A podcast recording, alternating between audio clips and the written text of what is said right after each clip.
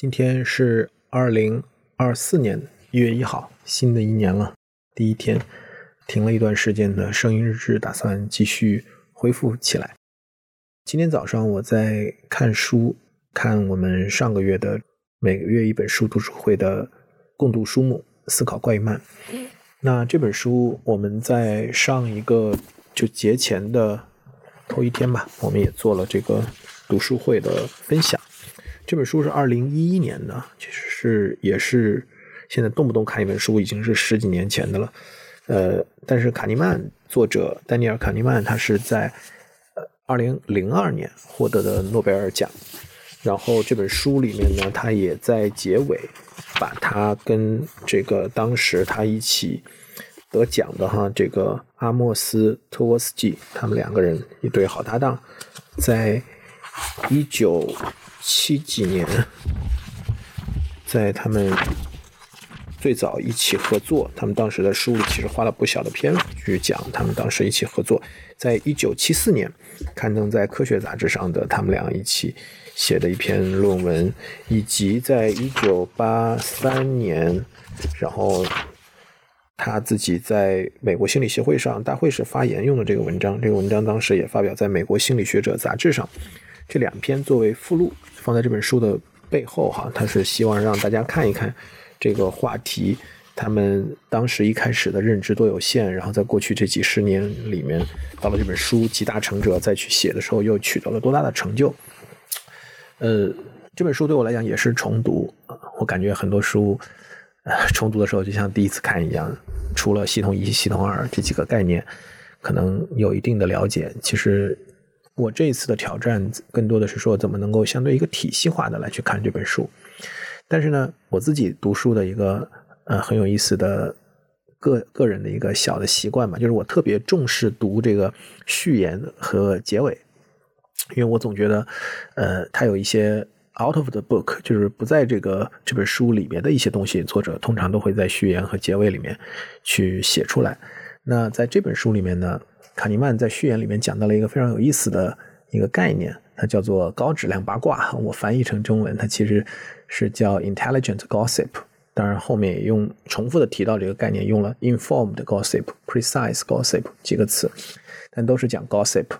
那我们知道，很多人都是想改变世界的。当然，很多作者写书也要改变世界啊。那这本书的主题呢，是研究人类如何思考和决策。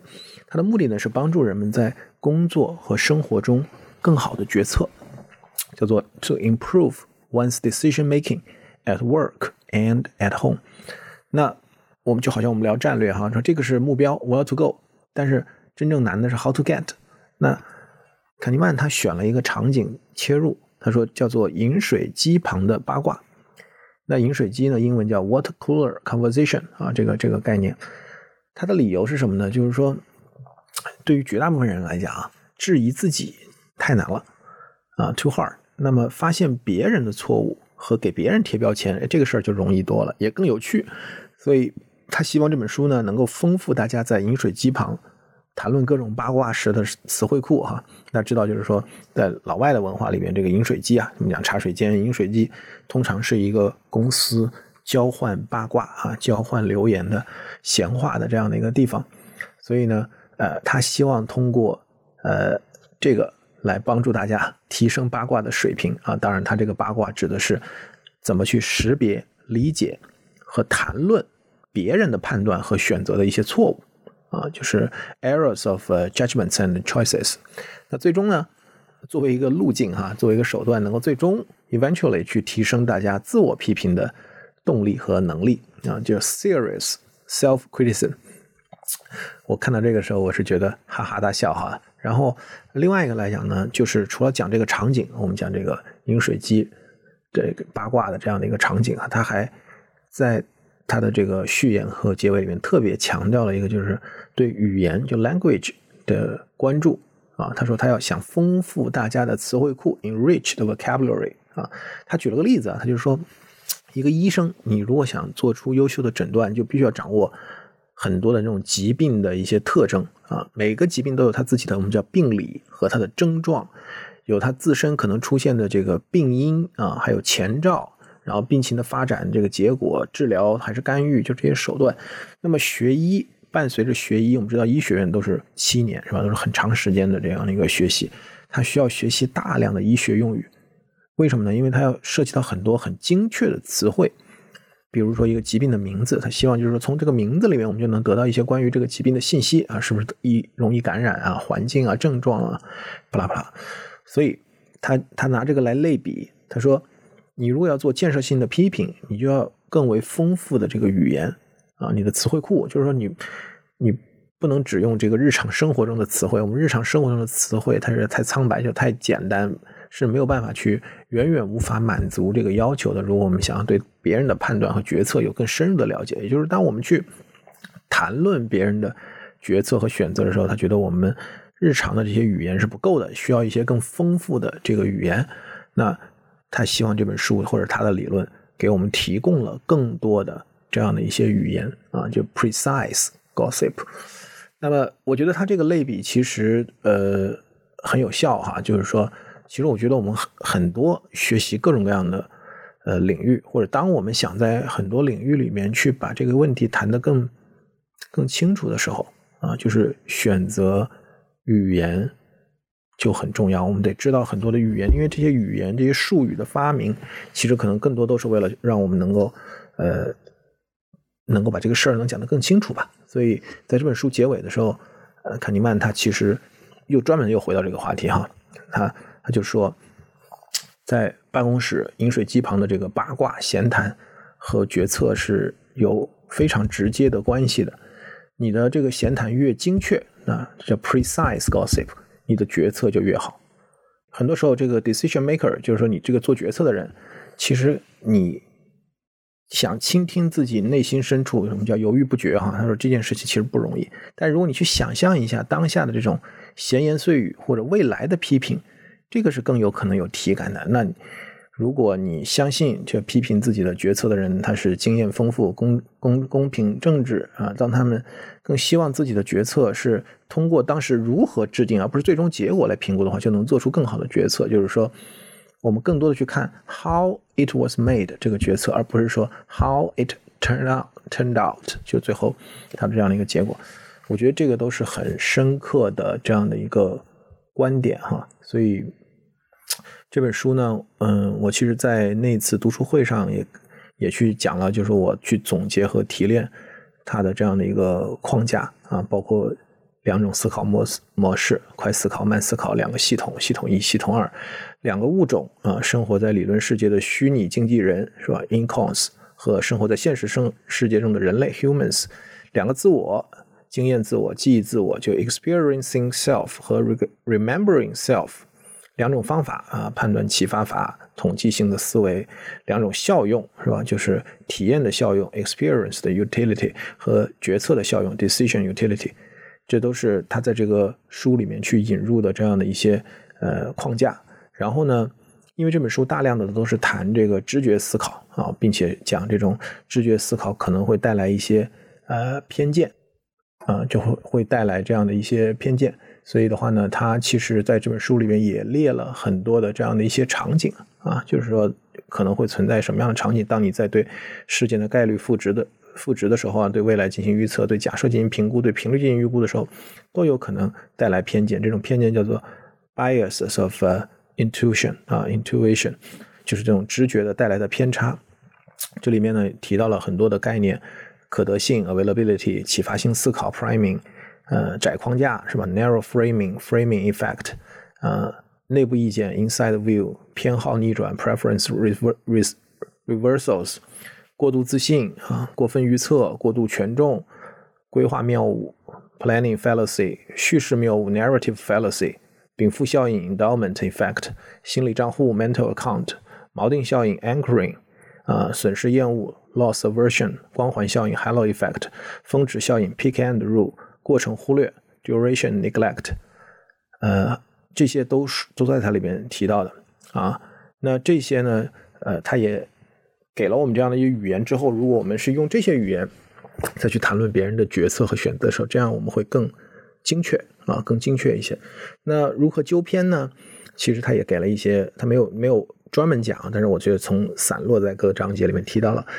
一个来讲就是说要需要更多的事实啊，尤其是贝叶斯事实，因为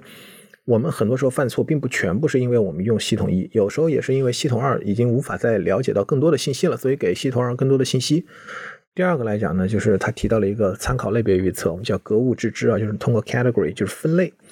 呃，能够更好的去做预测。第三个呢，就是更多的外部意见 outside view，更多的专家意见，更多的团队意见。我们提到了这个呃饮水机闲谈，刚才讲的还有机构怎么去更好的使用这个检查清单，是吧？清单革命那本书里面也提到，包括一些 stop doing list。然后最有意思的，我觉得里面讲那个他的那个。提到了一个人哈，这个人叫 Gary Claim，他把 Gary Claim 定义为叫做他的对抗性合作者，adversarial collaborator 啊，adversarial 就我们在美国法律里面经常讲的控辩双方他们的关系就是 adversarial，大家是对立的哈。但是呢，同时他又把它定义为成是 collaborator，是一个合作者。所以虽然他们是对抗性的，最其实他们是一个合作的关系。他是这么去定义这个叫 Gary Claim 的这个人。那 Gary Claim 其实就提了这个叫做事前验尸的这个方式。Premortem，那么比如说一个决策会议，设想大家团队所有跟决策相关的人坐在一起，大家说设想一年后的今天，我们已经实施了所有的计划，就我们本来要做一个计划，准备要实施了。OK，我们先设想一下，已经实施了所有的计划，结果惨败。那么用不到十分钟，简短的写一下这次惨败可能的原因。这个就很像，啊，查理芒格，今天是一月一号，也是查理芒格的百岁的生日啊，他在这个。呃，生日前一个月去世了。他就是一直提倡的这种思考，就是反过来想，反过来想。如果知道死在哪，我就永远不去那个地方。那么事前验尸其实也是这样的一种理念，就是我们大家想一想，假如我们现在要决定要做的事情已经做了，一年以后结果我们失败了，有可能是哪些原因？大家可以通过这个集体的智慧、团队的意见，能够呃减少，就是呃我们在很多的这种直觉上可能带来的这样的一些 bias 啊，就这种偏差。啊，这种尤其是我们讲的这种 overconfidence，对吧？乐观偏差 optimistic bias，自负假说啊，都是这个样子的。就是我们会容易有规划谬误，有 planning fallacy 啊，然后对这个事情的难度预估的比较低，同时可能在出现了一些意外的时候还非理性的坚持，这些都是有可能导致呃我们失败的这样的一些原因。所以呃，包括可能用更好的框架 frame。用助推，它里面也提到这本书能够做出更好的决策。然后在两个自我里面，其实我很喜欢这一段的描述，呃，包括他讲这个经验自我和记忆自我，就是为什么我们很容易会在直觉上，我们会更多的让记忆自我啊，记忆自我对过程的忽略，对峰值和结局重要性的夸大。以及对后见之明，你看 hindsight 的这种怀疑共同作用，它会歪曲我们的很多的真实的体验，所以我们应该更加去重视经验自我，就 experiencing 这个 self 这一块儿啊。它里边举的那个茶话女的那个呃案例的故事，对吧？就是我们可能更在意的是他在结果到底有没有赶上啊。就像我们刚才讲查理芒格，可能我们很多人唏嘘不已，说啊，他如果再多活一个月，他就圆满了，对吧？就是有一百岁的。这样的一个一个一个生生日过了这个一百岁，他觉得这是一个风风中，对我们讲对风中的这种夸大，就是 peak end。所以这本书，反正我觉得我这一次读肯定是比之前读要更完整哈。但是我觉得这本书还是很深的。我本来选这本书呢，是放在我们一系列的，就是读跟呃认知和心理学啊。行为经济学就是我们读了一票这种书啊，引爆点、影响力、价格游戏啊，都是跟这个相关的几本书。但是这本书肯定是最深的，我觉得可能我还需要再找机会把它再一步一步的去拆一拆啊，然后更好的再去复盘这本书。所以再找一个机会吧。那今天是二零二四年的第一天，也给所有听这个节目大家。默默的听这个节目的朋友，拜个年，新年快乐。